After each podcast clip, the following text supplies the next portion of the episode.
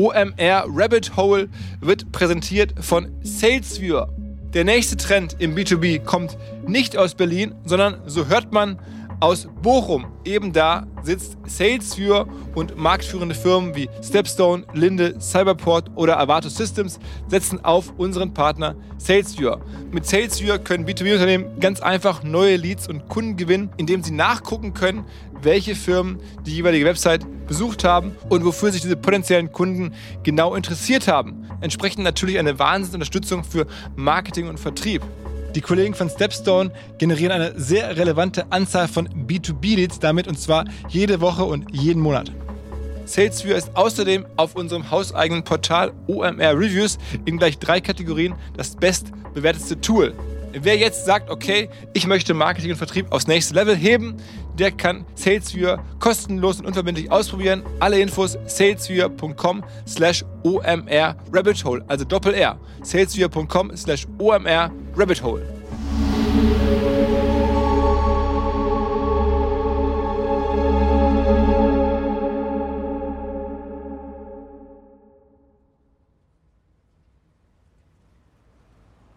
Am 30. April 2015 erreicht Oliver Samba um 23.18 Uhr eine Nachricht. Der Absender fragt, ob Oliver Samba am 14. Mai Termine in London machen würde. Mit GS. Die Abkürzung dürfte für Goldman Sachs stehen. Doch eigentlich ist es auch egal. Viel wichtiger ist das Datum. 14. Mai. Christi Himmelfahrt. Der Absender ist unsicher. Immerhin ist das ein bundesweiter Feiertag in Deutschland. Die Antwort von Oliver Samba kommt prompt. Jedes Wort ist kleingeschrieben. Klar, Kimpel auch. Nochmal, bei Rocket gibt es keine Feiertage in der Woche. Für alle. Die Arbeit geht vor. Feiertage hin oder her. Das ist damals, im Jahr 2015, angeblich ganz normal bei Rocket. Und da ist es dann auch egal, ob es um einen Oliver Samba oder einen Finanzvorstand Peter Kimpel geht. Wer bei Rocket anfängt, der macht das nicht, um 9 to 5 zu arbeiten oder ausgiebige Urlaube zu genießen. Und der sollte besser auch keine Bollerwagentouren am Vatertag planen. Der will Vollgas geben, ohne Schnickschnack. Bei Rocket heißt das zum Beispiel auch, bei Dienstreisen nimmt man am besten morgens den ersten Flug und abends den letzten. Natürlich Economy. Und jetzt, gut acht Jahre später, da taucht auf Seite 58 des Jahresabschlusses von Rocket Internet plötzlich eine Summe von 16,4 Millionen Euro für die Anschaffung von technischen Maschinen und Anlagen auf.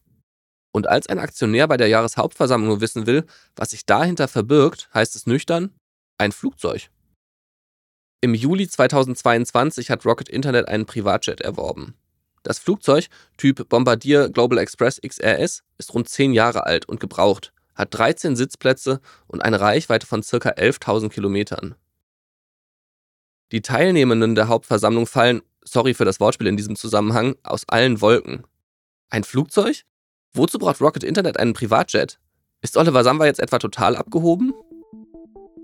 Schon seit Monaten ist das Privatleben des Rocket CEO auch unter InvestorInnen-Tuschelthema. Früher Bob the Builder, heute Burning Man. Und zeigt er sich nicht auf seinem WhatsApp-Profilbild auch beim Kitesurfen? Für einige ist klar, der einst nach eigener Beschreibung aggressivste Mann im Internet hat den Biss verloren. Und jetzt? Endet dieser Podcast über den Aufstieg der Samba-Brüder etwa in einem Strandkorb auf Sylt? Mein Name ist Florian Rinke und das ist der letzte Teil von OMR Rabbit Hole, die Samba Story. Germany is getting a bad name because of the Samwar brothers. You guys, anytime you meet somebody from the Samwar brothers, you should boo and hiss them. I hate Rocket. I hate the Samwar brothers. I hope they die. Um,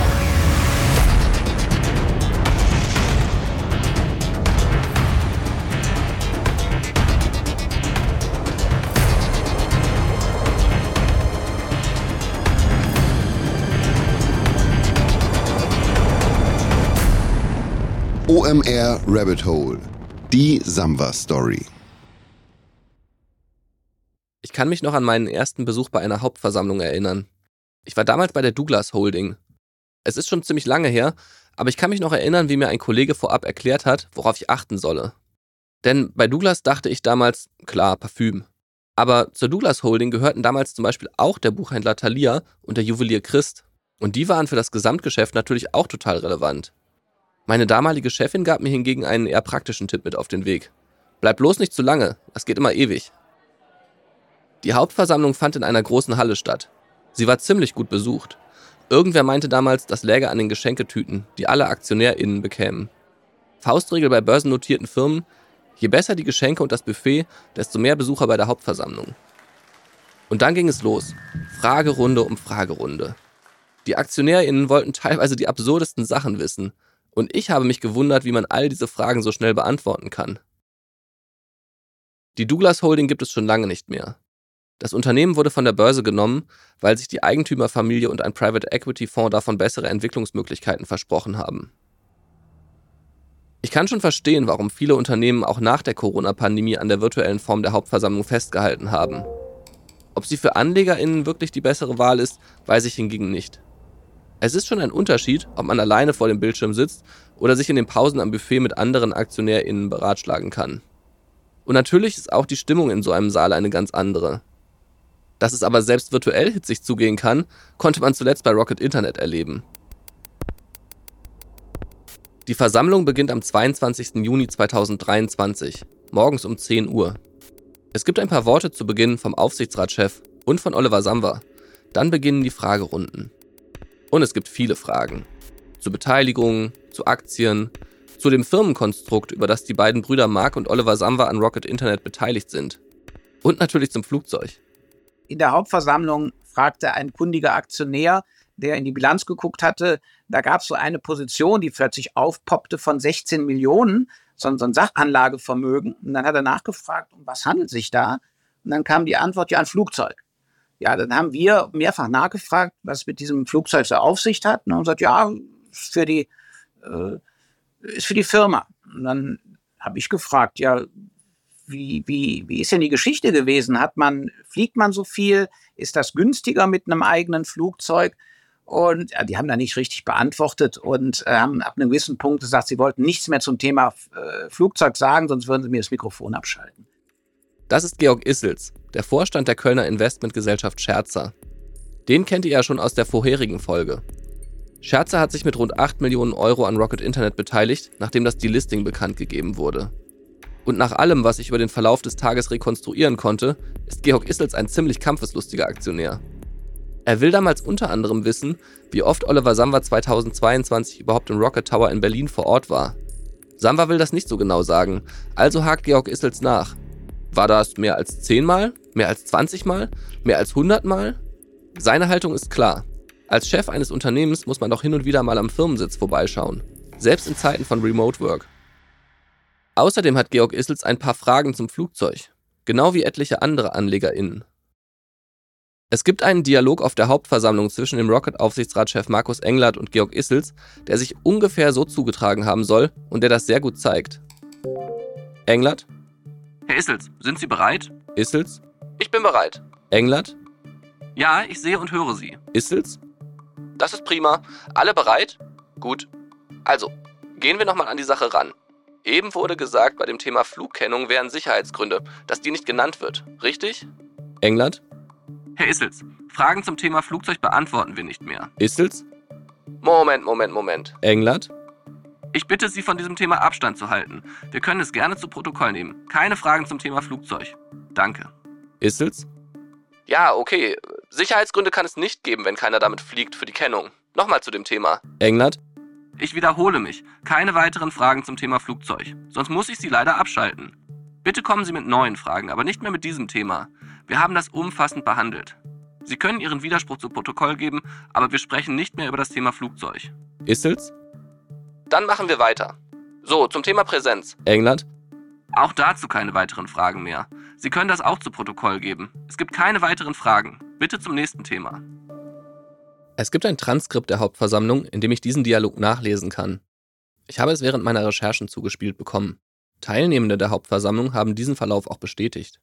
Nachdem man ihm verboten hat, weitere Fragen zum Flugzeug zu stellen, macht Georg Issels mit einem anderen Thema weiter. Nachhaltigkeit. Georg Issels möchte wissen, was Rocket Internet zum Thema Nachhaltigkeit unternimmt. Und, ach ja, ist so ein Privatjet nicht eigentlich ein Widerspruch? Und hat jemand aus dem Aufsichtsrat den Jet schon mal benutzt oder nicht? Ich musste stellenweise echt lachen, als ich die Gesprächsverläufe in einer Aufzeichnung gelesen habe. Die Dialoge klangen so absurd, dass sie fast von Loriot stammen könnten. Hermann, Ja, was machst du da? Nichts. Nichts? Wieso nichts? Ich mache nichts. Gar nichts? Nein, Überhaupt nichts? nein, ich sitze hier. Ich schätze, ihr wisst, wie dieser Dialog weitergeht. Szenen einer Ehe. Und bei Rocket Internet gibt es in diesem Jahr Szenen einer Hauptversammlung. Immer wieder geht es um das Flugzeug. Immer wieder verweigert Versammlungsleiter Markus Englert weitere Auskünfte dazu. Dann gibt es ein technisches Problem bei einem Aktionär, der seinen Widerspruch nicht über das Online-Programm schriftlich einreichen kann. Markus Englert macht daraufhin eine Ausnahme und nimmt den Widerspruch mündlich ins Protokoll auf, was direkt dazu führt, dass der nächste Redner auch ein paar Sätze diktieren will, was Markus Englert aber nicht zulassen will. Es geht hin und her und gipfelt in dem Antrag, Markus Englert als Versammlungsleiter abzuwählen. Der Antrag scheitert. Aber ich hätte gerne gewusst, was in diesen Momenten im Kopf von Oliver Samba vorgeht. Ganz nüchtern betrachtet ist dieser Privatjet natürlich eine Petitesse, wenn man bedenkt, welche Summen Rocket Internet insgesamt verwaltet. Bei Rocket geht es um Milliarden, beim Jet in Anführungszeichen nur um 16,4 Millionen Euro, die dafür ausgegeben wurden. Das Flugzeug wurde auch sofort an ein Charterunternehmen weitergegeben und wird darüber auch vermietet. Laut der europäischen Luftfahrtorganisation Eurocontrol gab es 2022 allein in Deutschland 94.000 Starts von Privatjets im Business-Segment. So viele wie nie. Aus Klimasicht ist das natürlich nicht gut. Aus Business-Sicht könnte die Vermietung eines Privatjets am Ende aber sogar noch ein ganz gutes Geschäft für Rocket sein. Und klar, intern muss natürlich alles sauber abgerechnet werden, damit nicht am Ende wie bei Ex-Verteidigungsministerin Christine Lamprecht der Eindruck entsteht, dass Privat- und Dienstreisen etwas zu freihändig miteinander vermischt werden. Die SPD-Politikerin hatte 2022 einen Bundeswehrhelikopter genutzt, um die Truppe zu besuchen. Was praktischerweise auf dem Weg in den Sylturlaub lag, weshalb sie ihren Sohn direkt mitgenommen hatte. Aufsichtsratschef Markus Englert versichert auf der Hauptversammlung allerdings, dass eine Reiserichtlinie von Rocket die Nutzungsbedingungen genau vorschreibt. Aber ich glaube, am Ende ist der Privatjet in erster Linie ein Symbol. Das war ja auch bei den Immobilienkäufen schon ganz ähnlich. Auch da haben die Investments aus einer rein wirtschaftlichen Perspektive Sinn gemacht. Aber dass ein Tech-Investor plötzlich lieber Häuser kauft, wurde halt auch von BeobachterInnen als Signal gewertet, dass man gewisse Zweifel hat, was Startup-Investments angeht.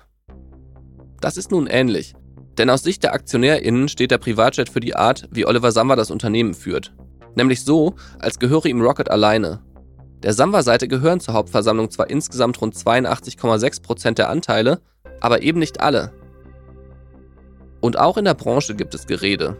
Auch da wird der Privatjet nämlich als ein Symbol gesehen. Denn während Oliver Samba offenbar für Reisen aufrüstet, baut er an anderer Stelle ab. Der Rocket Tower in Berlin praktisch verwaist bzw. an andere Unternehmen untervermietet. Der Frühphasen-Inkubator Flash Ventures, mit dem man an alte Rocket-Zeiten anknüpfen wollte, eingestampft. Und der Wagniskapitalgeber Global Founders Capital, für den Oliver Samba zeitweise den größten Fonds Europas aufgelegt hatte, runtergefahren. Das Team, das noch vor wenigen Jahren aufgestockt worden war, wurde inzwischen wieder massiv geschrumpft. Frühere Verdienste hin oder her. Viel spannender als die Frage, wofür Rocket Internet einen Privatjet braucht, ist aus meiner Sicht daher etwas ganz anderes. Wie geht es weiter mit Oliver Samba und Rocket? Georg Issels glaubt, dass es irgendwann einen Squeeze-Out geben könnte. Das habt ihr auch schon in der letzten Folge gehört. Die Gesellschaften von Oliver und Mark Samba hätten in diesem Fall irgendwann genug Anteile zusammengekauft, um den restlichen AktionärInnen ein Übernahmeangebot zu machen. Aber vorher, spekuliert Georg Issels, könnte es noch einmal eine ordentliche Dividende für die AktionärInnen geben. Und letztlich, das konnte man ja dieses Jahr in der Hauptversammlung erfahren, äh, sind noch ausstehend äh, Kredite, die vergeben wurden an Startups. Da sind einige hundert Millionen noch ausstehend, die dieses und nächstes Jahr fällig sind. Und äh, wir vermuten, dass einige hundert Millionen noch gut geschrieben werden bei der Rocket, sodass da ohne weiteres nochmal eine Dividendenrunde kommen könnte, die, die erheblich ist. Ich hatte euch ja schon in der letzten Folge erzählt, dass Rocket Internet einen Kredit an den Wirecard-Chef Markus Braun vergeben hatte, kurz bevor die Bilanzfälschung bei Wirecard aufflog. Aber Markus Braun ist längst nicht der einzige prominente Schuldner auf der Liste. Denn Rocket hat auch einen Kredit an die Apiron Investment Group vergeben, zu einem Zinssatz von 15%. Laut Rocket-Angaben auf der Hauptversammlung gehört der Kredit zu einem der zehn größten langfristigen Vermögenswerte des Unternehmens. 35 Millionen Euro wurden laut Angaben auf der Hauptversammlung an das Unternehmen vergeben, dessen Gründer zu den schillerndsten, aber auch umstrittensten Köpfen der deutschen Gründerszene gehört. Christian Angermeier. Der Deutsche genießt aufgrund verschiedener Investments einen eher zweifelhaften Ruf. So brachte er die Firma Atai Life Science, die sich auf psychedelische Substanzen spezialisiert hat, zwar an die Börse. Dort verlor das Unternehmen anschließend aber mehr als 90 Prozent seines Wertes. Gegen seine Beteiligung Northern Data lief zeitweise eine Strafanzeige der Finanzaufsicht BaFin wegen Marktmanipulation. Ein Verfahren wurde dann jedoch nicht eröffnet. Und auch bei Wirecard soll Christian Angermeier mitgemischt haben. Dem Zahlungsabwickler soll er angeblich ein Investment des japanischen Technologiekonzerns Softbank vermittelt haben, womit sich auch der Kreis zu Markus Braun wieder schließt. I think SoftBank shares with us the vision that the area of digital payments in combination with analytics, artificial intelligence, innovative financial services on one platform is one of the most interesting growth areas in the next 10 years. Das hat Wirecard-Chef Markus Braun 2019 in einem Interview über die Partnerschaft mit Softbank gesagt, bei der ein 900 Millionen Investment angekündigt wurde. Die Details waren dann etwas komplizierter am Ende, aber egal. Das Wirecard-Investment dürfte sicherlich zu den größten Misserfolgen der Japaner zählen. Noch interessanter finde ich aber, dass auf der Liste der größten vergebenen Darlehen gleich zwei Firmen auftauchen, an denen indirekt Alexander Samba beteiligt ist. Sie heißen Pelion Green Future Gamma und Pacifico Development und sind offenbar Teil eines Plans, über den vor einiger Zeit bereits das Manager-Magazin berichtet hatte. Damals hieß es, Alexander Samba plane nichts weniger als den Aufbau einer Art RWE für erneuerbare Energien. Rocket Energy sozusagen. Der ganz große Durchbruch ist bislang noch nicht gelungen, doch es gibt viel Bewegung. 2016 hatte Alexander Samba zunächst mit seinem Geschäftspartner Jeremias Heinrich mit einem Unternehmen angefangen, das Projekte entwickeln sollte. Das Geschäft ist zwar lukrativ, aber auch langwierig und kompliziert, weil die Genehmigungsverfahren lange dauern und man dabei verschiedene Themen wie Baurecht oder Denkmalschutz beachten muss. Zwei Jahre später, also 2018, kam dann das Unternehmen Pacifico Renewables Yield hinzu, das Anlagen betreiben statt entwickeln sollte. Seit 2019 ist das Unternehmen in Düsseldorf an der Börse gelistet. Es gab Kapitalerhöhungen, um den rasanten Ausbau zu finanzieren. Es wurde Windpark um Windpark gekauft. Offenbar um das Wachstum zu beschleunigen, stieg Pacifico Renewables irgendwann auch bei anderen Unternehmen aus dem Segment erneuerbare Energien ein. Und wer war im Hintergrund bei etlichen Kapitalmarktmaßnahmen beratend dabei? Richtig, Carsten Berrer, der Samba-Anwalt des Vertrauens. Nachdem Carsten Berrer so ziemlich jede Rocket-Firma an die Börse gebracht hat, vertraut also auch Alexander Samba auf die Dienste des Partners von Sullivan und Cromwell. Das Unternehmen wurde inzwischen in Tyon Renewables umbenannt, beschäftigt sich jetzt auch mit Batteriespeichern und ist an der Börse rund 140 Millionen Euro wert. Im März 2023 hat der Finanzinvestor EQT dort die Mehrheit übernommen. Alexander Samba ist aber weiterhin am Unternehmen beteiligt. Alexander Samba hat gemeinsam mit Jeremias Heinrich ein Firmenkonstrukt aufgebaut, über das er seine Geschäfte vorantreibt, die Avantis-Gruppe. Neben erneuerbaren Energien beschäftigt die sich auch mit dem Thema Immobilien wobei Tochterfirmen auch hier wieder auf Darlehen von Rocket Internet zurückgegriffen haben sollen. Geld bekam nach Angaben auf der Hauptversammlung zum Beispiel das Immobilienunternehmen Linus. Das Startup ist 2018 mit einem neuen Angebot an den Markt gegangen. Es will attraktive Immobilieninvestments auch für AnlegerInnen ohne Millionenbudget möglich machen. Anfangs sollen Investments ab 200.000 Euro möglich sein, später dann sogar schon ab 25.000 Euro. Bei 7 bis 8,5% Rendite über 16 Monate. Damals kein schlechtes Angebot in Zeiten von Niedrigzinsen. Doch zuletzt berichteten unsere Kolleginnen von Finance Forward, dass Linus in der Krise stecken soll. Es gab Entlassungen, der Gründer verabschiedete sich in den Aufsichtsrat, während Teile des Managements das Unternehmen gleich ganz verließen. Die Zinswende hat das Immobiliengeschäft extrem erschwert, sagt auch Florian Homm, umstrittener und unter anderem wegen Urkundenfälschung verurteilter Ex-Hedgefondsmanager, und inzwischen Social-Media-Anlage-Orakel, dessen Geschichte wahrscheinlich auch mal einen Podcast wert wäre. Und wo sind die Käufer? Wo sind die kaufwütigen Käufer? Ich sehe sie nicht, sonst würden die Preise bei Immobilien nicht schon jetzt deutlich einbröckeln. Hinzu kommt laut Finance Forward Recherchen, dass es auch schwierig und teuer sein soll, entsprechende KundInnen zu finden und zu gewinnen, die über ausreichend Kapital verfügen. Insgesamt heißt es im Umfeld von Rocket Internet, sollen aber allein die Darlehen noch sehr viel Wert in die Firma zurückspülen. Das hat ja gerade auch schon Georg Issels vermutet. Guckt man rein auf die Zahlen, läuft es bei Rocket Internet also im Grunde ziemlich gut, auch wenn die mediale Berichterstattung zuletzt eher Endzeitstimmung verbreitet hat. Und es gibt ja auch noch andere Hoffnungsträger im Rocket-Portfolio. Allein die Beteiligung am HR-Software-Startup Personio, der asiatischen Reiseplattform Traveloka und dem Finanzstartup SumUp waren Ende 2020 jeweils knapp 300 Millionen Euro wert. Selbst die 0,4%, die Rocket Internet an der Design-App Canva hält, wurde Ende 2022 noch mit fast 70 Millionen Euro bewertet. Und das sind nur die Werte von vier Startups. Im Portfolio von Rocket Internet schlummert aber noch viel mehr. Natürlich läuft nicht alles gut. Nachdem Oliver Samba in der Vergangenheit die Rocket Internet Anteile an HelloFresh für 8 Euro auf den Markt geworfen hatte, kaufte sich das Unternehmen zuletzt für rund 20 Millionen Euro wieder beim Kochboxenversender ein. Preis pro Aktie im Durchschnitt 57,89 Euro. Dumm nur, dass die Aktie inzwischen mit etwa 28 Euro nur noch bei ungefähr der Hälfte der Summe steht. Erst zu früh gekauft und dann zu spät eingestiegen. Das ist vermutlich keine Bilanz, die Oliver Samba gefällt.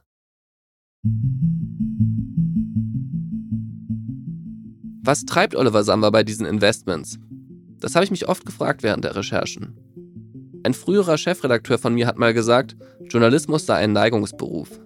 Was er meinte, Journalistin wird man nicht des Geldes wegen, sondern weil es einem auch um Werte geht. Das klingt natürlich ehrenhaft, meinte in diesem Fall aber, hört auf zu jammern, dass ihr zu wenig verdient. Aber er hatte im Kern natürlich recht, was die Motivation bei der Berufswahl angeht. Auch ich bin nicht aus monetären Gründen Journalist geworden. Ich glaube aber, dass diese Motivation mitunter im Umkehrschluss auch zu Verzerrungen in der Wahrnehmung führen kann. Ich habe mich bei meinen Recherchen immer wieder dabei ertappt, wie ich nach einem höheren Sinn bei den Sambas gesucht habe. Das haben sie doch jetzt nur gemacht, weil oder sie wollten doch sicherlich erreichen, dass. Doch je mehr ich über Oliver Samba gehört habe, umso weniger glaube ich an einen höheren Zweck. Ich glaube schon, dass es eine Motivation gibt. Und die heißt vermutlich zumindest bei ihm einfach nur gewinnen oder schnöder ausgedrückt Geld verdienen. Das ist natürlich total legitim, heißt im Umkehrschluss aber auch, nur weil Oliver Samba mal an den ehemaligen Verein seiner alten Schule, des Friedrich-Wilhelm-Gymnasiums in Köln, gespendet hat, heißt das nicht, dass auch eine Oliver Samba Familienstiftung aus rein karitativen Gründen ins Leben gerufen wurde. Denn die gibt es inzwischen auch. Wenn Sie in Deutschland vermögender Unternehmer sind, haben Sie häufig ein Vermögen von einer Million aufwärts, 10 Millionen oder 100 Millionen Euro aufwärts. Und nun haben Sie einen Feind, das ist in Deutschland die Steuer. Ich war bei der Recherche echt erstaunt, wie viele Videos es zum Thema Familienstiftung in Liechtenstein bei YouTube gibt. Allein der Steuerberater Christoph Jun, den ihr hier gerade gehört habt, hat mehrere solcher Videos produziert. Oliver Samba hat seine Familienstiftung schon vor vielen Jahren gegründet und seine Rocket-Anteile an sie übertragen. Wenn ich also sage, dass Oliver Samba gemeinsam mit seinem Bruder Mark die Mehrheit an Rocket Internet hält, dann ist das streng genommen nicht ganz richtig. Denn die Anteile gehören über eine verschachtelte Firmenkonstruktion letztlich der Familienstiftung. Und die gehört juristisch gesehen sich selbst. Aber da das Ziel der Stiftung ist, die Familie Oliver Samba langfristig abzusichern, muss man sich um den Rocket-Chef wohl trotzdem finanziell keine Sorgen machen. Je mehr Videos ich mir angeschaut habe, desto mehr habe ich die Komplexität verstanden, die sich bei großen Vermögen mit Häusern, Firmenbeteiligung und Co. ergibt. Ich kann nachvollziehen, warum es für Leute wie Oliver Samba sinnvoll ist, ihr Vermögen an eine solche Stiftung zu übertragen. Ich bin mir aber ziemlich sicher, dass eine Liechtensteiner Stiftung nicht die einzige Lösung ist, um am Ende bei der Steuererklärung nicht den Überblick zu verlieren. Unterm Strich bleibt es eben auch ein Modell, mit dem sich oftmals Steuern sparen lassen. Oder wie es in den Videos zum Thema Familienstiftung heißt, ein Modell für den Vermögensschutz. Klar, dass solche Themen irgendwann wichtiger werden, gerade wenn man älter wird. Auch auf der Rocket-Hauptversammlung ging es dieses Jahr um die Frage, was passieren würde, wenn Oliver Samba als Vorstandschef ausfallen sollte. Denn inzwischen führt er das Unternehmen alleine. Es sind Fragen, mit denen man sich nicht gerne beschäftigt, die aber natürlich mit zunehmendem Alter relevanter werden. Und auch wenn immer noch die Rede von dem Olli ist, wenn es um Oliver Samba geht, so ist die Zeit natürlich nicht stehen geblieben. Der Olli ist eben nicht mehr Anfang 30, sondern im vergangenen Jahr 50 geworden. Er soll inzwischen sehr viel Urlaub und Sport machen, haben mir Leute erzählt, die ihn gut kennen. Aber passieren kann eben auch da immer etwas. So wie Anfang letzten Jahres. Da ist Oliver Samba angeblich mit seinem Bruder Mark unterwegs, als er in eine Lawine gerät. Oliver Samba habe nur leichte Verletzungen davongetragen, heißt es im Umfeld der Sambas. Aber es hätte natürlich auch anders ausgehen können. Ich wüsste gerne, ob dieses Unglück etwas mit ihm gemacht hat, Menschen, die ihn kennen, haben mir verschiedene Eindrücke geschildert. Was geht einem danach durch den Kopf? Macht man sich Gedanken um sein Vermächtnis? Und was ist überhaupt das Vermächtnis der Samba-Brüder? Ich habe während meiner Recherchen immer wieder gefragt, wie meine Gesprächspartner die Rolle der Sambas in der deutschen Startup-Szene mit einem Wort beschreiben würden. Denn viele von ihnen haben nicht nur positive Erfahrungen mit den drei Brüdern gemacht. Und in diesem Podcast hört ihr ja auch in jeder Folge im Intro den Investor Jason Calacanis, der in den Sambas sogar eine Gefahr für den Ruf der deutschen Startup-Szene insgesamt sieht bzw. gesehen hat. Denn der hat schon 2012 in einem Interview gesagt, Let me tell you guys something. Germany is getting a bad name because of the Samwar brothers. People in America now believe, and, and around the world, in fact, that the Germans are not original thinkers. And that's not true. You guys, anytime you meet somebody from the Samwar brothers, you should boo and hiss them. And any of your friends who go to work for them, you should tell Yeah, them yeah. not to go work for them. And if you go work for them, you're selling your soul to the devil because stealing that blatantly and ripping off other entrepreneurs is abhorrent. It's terrible, especially in a world where there's so much opportunity. To just become total, complete photocopying thieves is the lowest form of garbage you could imagine. Meine GesprächspartnerInnen sehen das ganz anders, wenn es um die Gesamtbilanz der Samwas geht. Da fallen Begriffe wie prägend, Pioniere, entscheidend oder fundamental, wenn ich sie danach frage, wie sie die Bedeutung der Samba-Brüder für die deutsche Startup-Szene beschreiben würden. Ich musste an eine Frage denken, die wir mal im OMR-Podcast diskutiert haben. Es ging um Social Media und die Frage, ob Social Media am Ende netto bislang eher positiv oder eher negativ ist. Ich habe damals noch nicht für OMR gearbeitet. Ich fand die Frage aber sehr gut, weil sie einen zwingt, von einzelnen Beispielen auf eine Metaebene zu abstrahieren und stärker auf das große Ganze zu gucken. Ich glaube, viele meiner GesprächspartnerInnen haben das auch bei der Bewertung der Samba-Bilanz gemacht. Da ging es dann eben nicht um den Exit bei HelloFresh, um das Klingelton-Business von Yamba oder um das Blitzscaling bei Groupon und die Immobiliendeals in Berlin. Da ging es um den Endeffekt. Ich habe auch mit Hannah Schwer über das Erbe der Sambas gesprochen. Sie schreibt für das Wirtschaftsmagazin Kapital über Startups und war vorher lange bei Business Insider. Ich glaube, der Mythos der Sambas und von Rocket Internet ist very much alive. Ähm, die haben, glaube ich, noch einen sehr großen indirekten Einfluss auf die Szene. Aber so deren Stellenwert, sage ich mal, als so Paten der deutschen Startup-Szene, an denen niemand mehr vorbeikommt, ähm, der hat, glaube ich, ordentlich nachgelassen. Also um es vielleicht kurz zu sagen, der Einfluss ist nicht mehr so groß, aber die Bedeutung ist immer noch riesig. Und woran ich das festmache, ist die sogenannte Rocket Internet Mafia. Die ganzen Leute, die da mal waren und inzwischen nicht mehr dort sind, aber neue Firmen gestartet haben. Und ähm, ich habe mir das mal angeguckt, welche der deutschen Gründer mal ihre Wurzeln bei Rocket Internet hatten und bin da auf eine krasse Zahl gekommen. 400. Mafia. Das ist ein Begriff, der irgendwie zwielichtig klingt. So ein bisschen nach Betonklotz ans Bein und ab in die Spree. Aber Hannah Schwer meint ihn nicht so. Also was ich mit Mafia meine, ist so eine Art Seilschaft, Netzwerk. Ne? Das heißt nicht, dass da Mafia-Methoden unbedingt herrschen, sondern das heißt einfach, dass es da, ich sag mal, so eine verschworene Gemeinde gibt, so ein bisschen fast familiäre Struktur, aus der eben auch was Größeres entsteht. Rocket Mafia, das ist eigentlich ein Begriff, für den es ein berühmtes Vorbild in den USA gibt. Die PayPal Mafia. Denn so wird eine Gruppe von Gründern und früheren Mitarbeitenden des Bezahldienstes genannt, die Jahre später in ganz unterschiedlichen Funktionen maßgeblich das Silicon Valley prägen. Zur PayPal-Mafia gehört beispielsweise Peter Thiel, den ihr ja auch schon hier im Podcast gehört habt. Dazu gehören aber auch Tesla-Chef Elon Musk und LinkedIn-Gründer Reid Hoffman. Oder die Ex-PayPal-Mitarbeiter Chad Hurley und Javed Karim, die später dann YouTube gegründet haben. Ex-Leute aus dem Rocket-Kosmos haben Wagniskapitalgeber gegründet, wie Alexander Kuttlich mit 468 Capital oder Florian Heinemann und Uwe Horstmann mit Project A. Sie haben Milliardenunternehmen aufgebaut wie Hakan Kotsch und Christian Bertermann mit Auto 1. Oder mit Milliarden bewertete Startups wie Valentin Stalf mit N26. Sie unterstützen Startups als Business Angel, wie Home24-Gründer Philipp Kreibo mit dem Investorenkollektiv Saarbrücker 21. Oder sie setzen sich sogar auf politischer Ebene für bessere Bedingungen für Startups und Wagniskapitalgeber in Deutschland ein, wie Startup-Verband-Präsident Christian Miele. Oliver Samwer hat bereits 2014 sehr schön beschrieben, welche Entwicklung unter anderem auch durch Rocket Internet und die damit verbundenen Unternehmen allein in Berlin stattgefunden hat. Und haben am Ende quasi, wenn man sich jetzt anschaut, Gesamt Berlin, dann ist wahrscheinlich neben der Bundesregierung und den verschiedenen Behörden und so der größte Arbeitgeber heute die Summe der Startups. Und ich glaube, im Kleinen kann man das auch sehr schön an einem Ort sehen, über den wir bislang immer nur so am Rande gesprochen haben. Fallen da.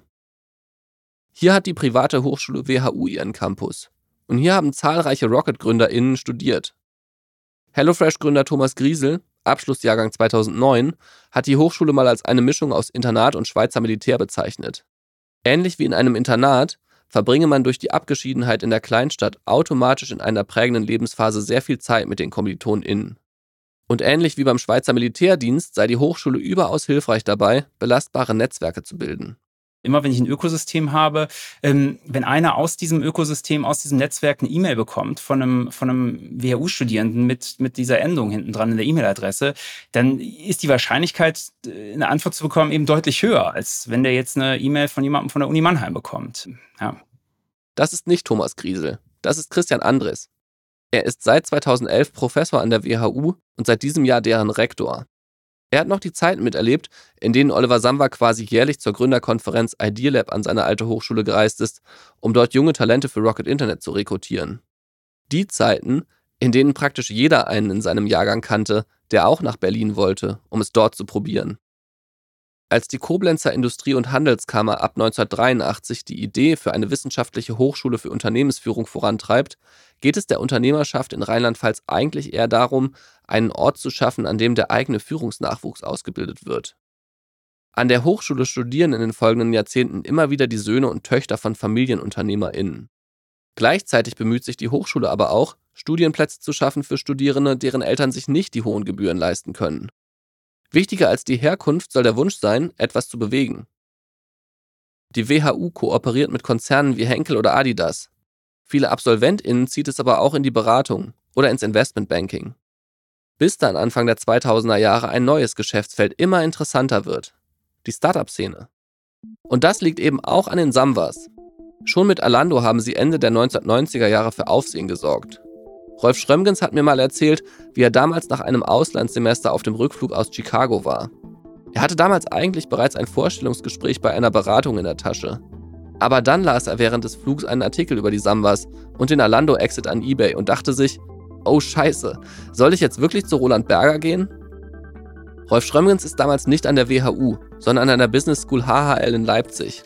Aber das zeigt eben, welchen Impuls solche einzelnen Geschichten auslösen können. Rolf Schrömgens hat dann später die Hotelsuchmaschine Trivago gegründet. Übrigens unter anderem auch mit Geld von den Samwas. Und an der WHU war dieser Effekt natürlich in den folgenden Jahren noch viel stärker. Denn da waren die erfolgreichen GründerInnen im Zweifel nicht irgendwelche Studierenden von anderen Business Schools, sondern Kommilitoninnen aus dem Hörsaal, bei denen man sich denkt, Moment mal, wenn der das kann, dann kann ich das doch wohl auch. Und viele zieht es daher eben damals zu Rocket, was sich laut WHU-Rektor Christian Andres auch statistisch belegen lässt. Wir haben versucht, das mal über LinkedIn-Profile zu erheben und haben dann bei mehr als 450 WHU-Absolventinnen und Absolventen irgendeine Rocket-Vergangenheit gefunden. Das heißt, ungefähr 240 waren direkt bei Rocket Internet beschäftigt und weitere gut 200 bei Unternehmen aus dem Rocket-Universum. Ich glaube, diese Vorbildfunktion, von der ich gerade gesprochen habe, hat eine ganz wichtige Rolle gespielt. Aber es gibt noch einen anderen Aspekt. Zugang.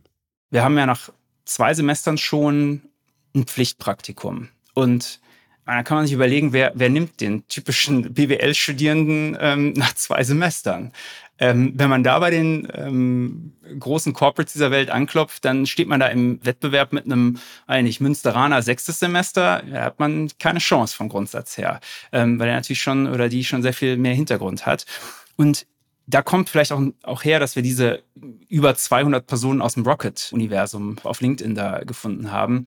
Ich habe immer wieder gehört, dass Rocket Internet damals bei WHU-Studierenden, speziell bei Auslandspraktika, extrem beliebt ist. Denn solche Praktika machen sich einerseits natürlich gut im Lebenslauf, sind aber andererseits auch gar nicht so leicht zu finden. Außer bei Rocket Internet. Denn je stärker die Startup-Fabrik weltweit expandiert, desto größer ist der Bedarf an Talenten. Und Rocket hat keine Scheu, PraktikantInnen anzuheuern und weltweit einzusetzen. Ich glaube, das ist damals eine ganz große Stärke von Rocket Internet, dass man einfach wahnsinnig viel Talent anzieht und eher auf Potenziale als auf bereits vorhandene Fähigkeiten bei BewerberInnen achtet. Denn das bedeutet eben auch, dass Menschen ohne Gründungserfahrung in einem Netzwerk von ExpertInnen ihre ersten Schritte als GründerInnen gehen konnten. Wie zum Beispiel Martin Twellmeier, der Spaceways-Gründer. Mit Spaceways hat er ein Modell kopiert und dabei Erfahrungen gesammelt die ihm nun bei seinem neuen Unternehmen helfen.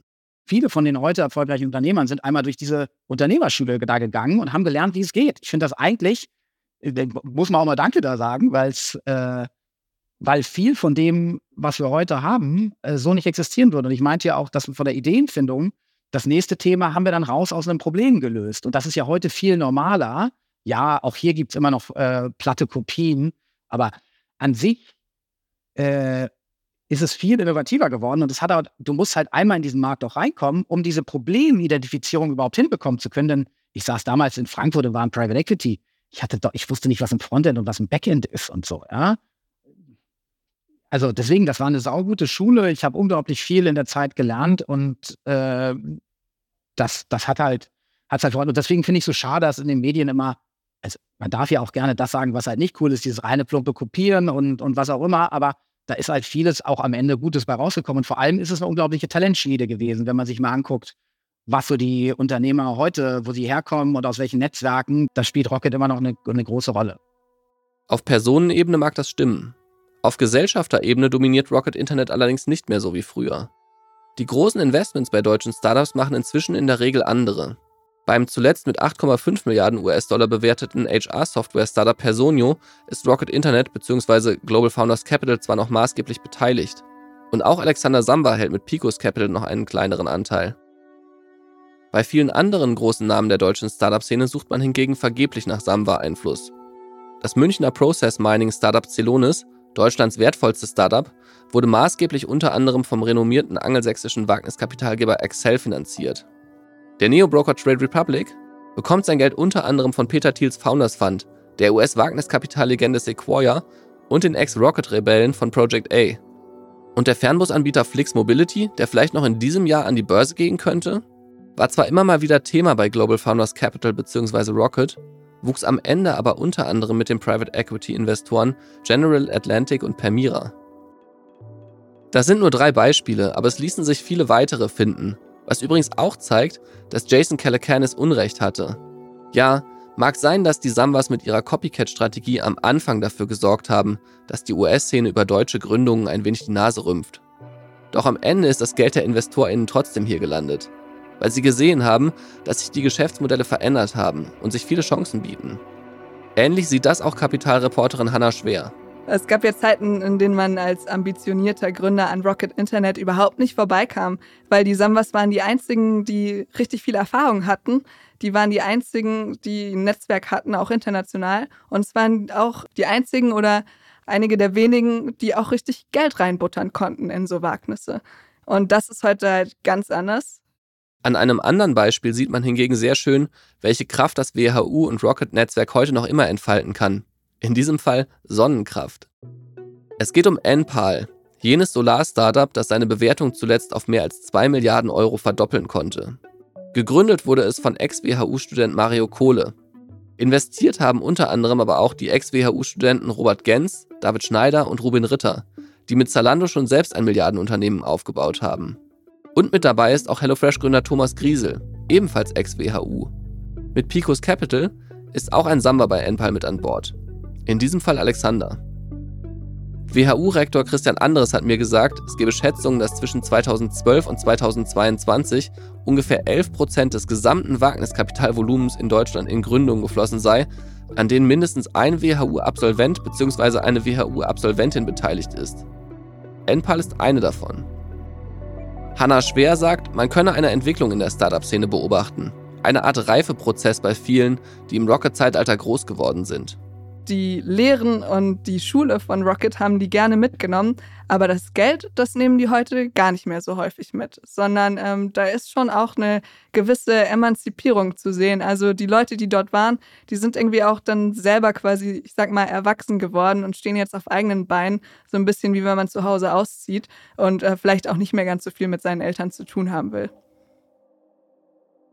Ende Legende titelte das Manager-Magazin zuletzt über Oliver Samba, die Geschäfte von Rocket Internet würden runtergefahren. Intern spricht Oliver Samba davon, Rocket in den Winterschlaf zu versetzen. Fast ein Vierteljahrhundert hat der inzwischen 51-Jährige die deutsche Startup-Szene geprägt wie kaum ein zweiter. Doch das Manager-Magazin zitiert nun Insider, die prognostizieren, dass Rocket aus seinem Winterschlaf nicht wieder erwachen würde. Börsenexperte Christian Röhl ist überzeugt, dass ein Samba-Comeback zumindest am Kapital nicht scheitern würde. Also ich glaube, wenn Oliver Samba heute jetzt insbesondere abseits von Rocket nochmal ein Projekt machen würde, dann und der Markt nicht komplett dagegen spricht. Ja, also wenn Sie jetzt sagen, letztes Jahr Venture Capital einsammeln, diese ganze Verunsicherung, Ukraine-Krieg, steigende Zinsen ist mir schwierig. Wenn er mit einem neuen Projekt kommt nach so einem gewissen Cooling-Off, was auch irgendwie eine gute Story hat, ich glaube, er wird wieder eine Milliarde finden von institutionellen Anlegern, weil einfach er ja schon bewiesen hat, er kann große Summen Geld verdienen. Doch selbst wenn Christian Röhl recht hat, würde das reichen? Rocket besteht inzwischen nur noch aus einer Rumpfmannschaft. Auch bei Global Founders Capital hat Oliver Samba die Kosten radikal zusammengestrichen und das Team massiv verkleinert. Das Kapital sei nicht das Problem, hat mir jemand aus dem Rocket-Umfeld gesagt. Aber die Leute. Oliver Samba habe so viele vor den Kopf gestoßen und habe inzwischen so einen schlechten Ruf, dass es ihm nicht mehr oder nur noch für sehr viel Geld gelingen dürfte, ein wirkliches Top-Team zu gewinnen. Während meinen Recherchen habe ich immer wieder einen Satz gehört. Wenn Oliver Samba sich anders verhalten hätte, wäre er jetzt der reichste Deutsche. Anders. Damit war im Grunde ein Verhalten gemeint, das man vielleicht als nachhaltig bezeichnen kann. Mehr Fokus auf einzelne Themen statt rasante Kurswechsel. Aber vor allem ein anderer Umgang mit WegbegleiterInnen. Durch seinen Fokus auf kurzfristige Vorteile habe er sich langfristige Chancen verbaut, heißt es. Bei Alexander Samba ist das anders. Das höre ich immer wieder. Er gilt auch als harter Verhandler, genießt aber einen deutlich besseren Ruf als sein mittlerer Bruder. Während Mark Samba, der Älteste, schon in den vergangenen Jahren im Vergleich der drei Brüder am wenigsten wirtschaftlich aktiv gewesen sein soll, war Alexander Samba sehr umtriebig. Es wird interessant sein zu sehen, wie es mit Picos Capital weitergeht und seinen erneuerbare Energien Investments. Mit Enpal und Personio hat Picos zwei zuletzt sehr gehypte Startups im Portfolio. Und weil Picos keine einzelnen Fonds auflegt, aus denen man investiert, kann das Team sehr viel langfristiger agieren, weil es keine Laufzeiten für Investments gibt. Es ist ein Ansatz, der nicht nur auf kurz- oder mittelfristige Erfolge aus ist, sondern im Zweifel generationenübergreifend gedacht werden kann. Vielleicht orientiert sich Alexander Samba mit seiner Vorliebe für antike Begriffe bei Firmennamen ja an einem alten Spruch. Rom ist auch nicht an einem Tag erbaut worden. Und Oliver Samba? Vielleicht wird es auch um ihn in den nächsten Jahren immer leiser werden. Seine Geschwister sind schon in den vergangenen Jahren weitestgehend aus dem Fokus der Öffentlichkeit verschwunden. Bei Oliver Samba könnte es bald ähnlich sein. Noch läuft eine Millionenklage gegen Rocket Internet und Oliver Samba persönlich. Ein US-Fonds fordert 98 Millionen Euro Schadenersatz. 2024 soll darüber vor Gericht verhandelt werden. Solche Verhandlungen werden wahrscheinlich immer mal wieder kurzzeitig den Scheinwerfer auf Rocket Internet richten. Aber dann geht es weiter. Oliver Samba, der aggressivste Mann im Internet, der Bob der Baumeister der Startup-Welt, der digitale Welteroberer, wird zu einer Erinnerung. Zu einem Teil der Erzählung über die Anfänge der Startup-Szene in Deutschland, die sich parallel immer weiter von der alten Samba-Welt wegbewegt. Das war's dann, oder? Ich blicke erwartungsvoll in das Gesicht meines Gegenübers. Er hat viele Jahre an der Seite von Oliver Samba verbracht und ist dann doch gegangen. Er schweigt einen kleinen Moment. Dann spricht er über die Europäische Zentralbank, über Zinsen, über Bewegungen an den Märkten, über einen kleinen Funken, bei dem Oliver Samba das Gefühl bekommt, daraus ein Feuer machen zu können. Es reiche ein kleiner Impuls, sagt der Mann. Und dann ist Olli sofort wieder da.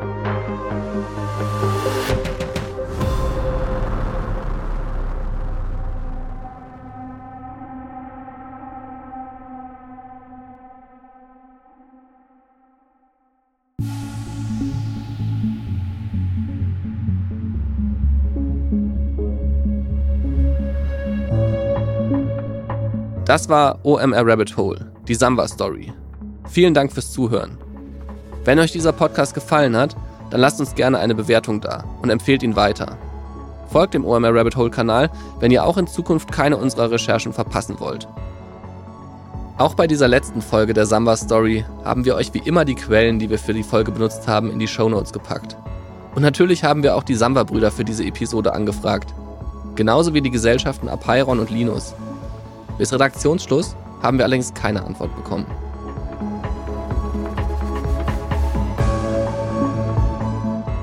OMR Rabbit Hole, die Samba Story, ist eine Produktion von Podstars bei OMR. Redaktion und Host Florian Rinke. Projektmanagement Florian Severin. Postproduktion und Sounddesign Jan Komorowski, Lilly Hun, Florian Damm, Chris Hilbert und Hardy Haufe. Coverdesign Simon Barth und Executive Producer Konstantin Buhr und Vincent Kittmann. Vielen Dank an alle aus dem OMR-Kosmos, die das Projekt unterstützt und möglich gemacht haben.